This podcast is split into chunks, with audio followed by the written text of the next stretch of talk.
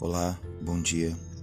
Eu sou o pastor Ednilson Serpa e quero nessa manhã partilhar uma palavra com você, para que possamos juntos aprender o que o Senhor tem a nos ensinar no dia de hoje.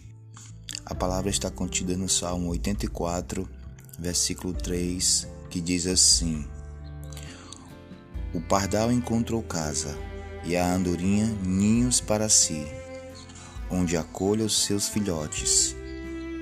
Eu, os teus altares, Senhor dos exércitos, Rei meu e Deus meu. Amados irmãos, vivemos em um tempo secularizado onde os sentimentos, onde aquilo que sentimos queremos expor. E a palavra do Senhor nos diz que nós devemos apresentar ao Senhor tudo aquilo que estamos sentindo. E quando vermos nos outros aquilo que não parece ser real, peçamos a Deus para que o próprio Deus coloque no coração do outro.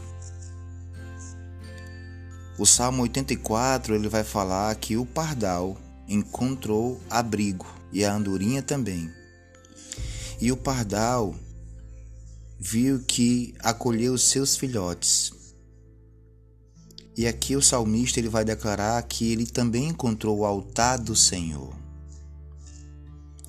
Vivemos em um tempo onde os altares das igrejas parece mais um comunicado de sentimentos do que propriamente do evangelho da palavra de Deus.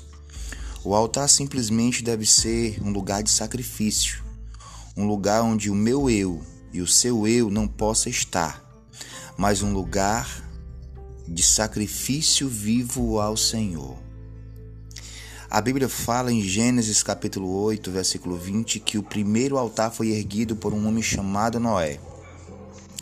E o primeiro sacrifício em que Noé teve foi em gratidão pela salvação da sua família. A Bíblia diz que o altar é santíssimo nós não podemos colocar os nossos sentimentos no altar. Nós temos que colocar as nossas súplicas diante de Deus e ali sermos levados como sacrifício vivo ao altar do Senhor. Nesses últimos dias, irmãos, precisamos entender que o verdadeiro avivamento, antes de começar no outro, ele começa em nós.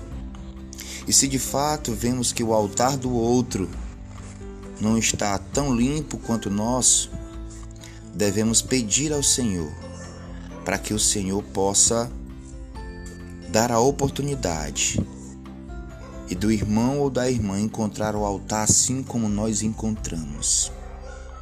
Então, o altar é um lugar de sacrifício. Cristo foi levado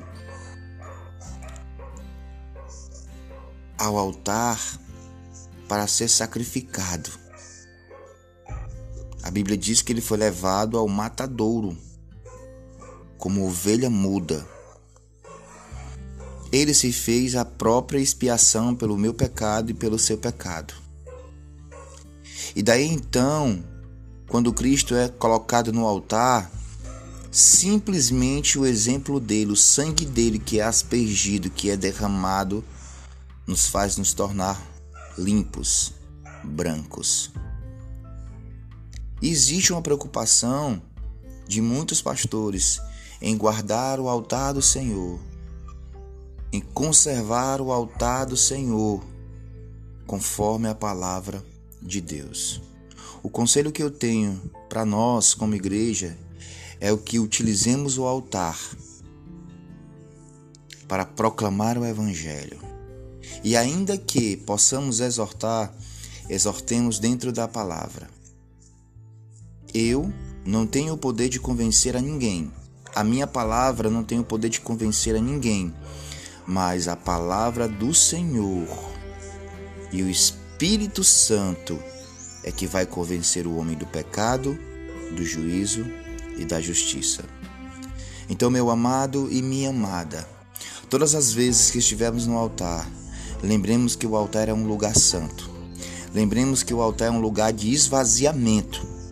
Lembremos que o altar é um lugar onde é, se é gerado o propósito da salvação, não da acusação ou não do ressentimento, mas de proclamar o evangelho da verdade. Esse evangelho que cura, que restaura, esse evangelho que dá vida novamente. O altar era um lugar de posição. O altar é um lugar onde nós devemos colocar a nossa vida como exemplo, para que os demais possam ver verdadeiramente o homem de Deus ou a mulher de Deus que possamos ser. O altar é um lugar santo, que todas as vezes que subamos, subamos exclusivamente para adorar ao Senhor e proclamar o Evangelho de Deus. A igreja, nesses últimos dias, ela precisa despertar para um mover do Espírito, para buscar ao Senhor insensivelmente, incessantemente, porque os dias são maus e há uma luta, irmãos, e a nossa luta não é contra pessoas, a nossa luta é contra os dados inflamados do malignos que estão sobre as regiões celestiais, que influenciam os homens para o mal, que influenciam os homens para o pecado. Mas o Senhor é quem nos garante e nos dá a vida e a vida eterna.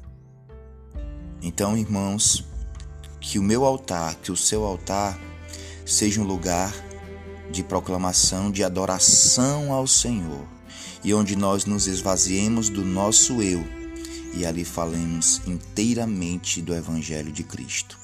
Que Deus te abençoe em nome de Jesus. Fica na paz. Tenha um ótimo dia.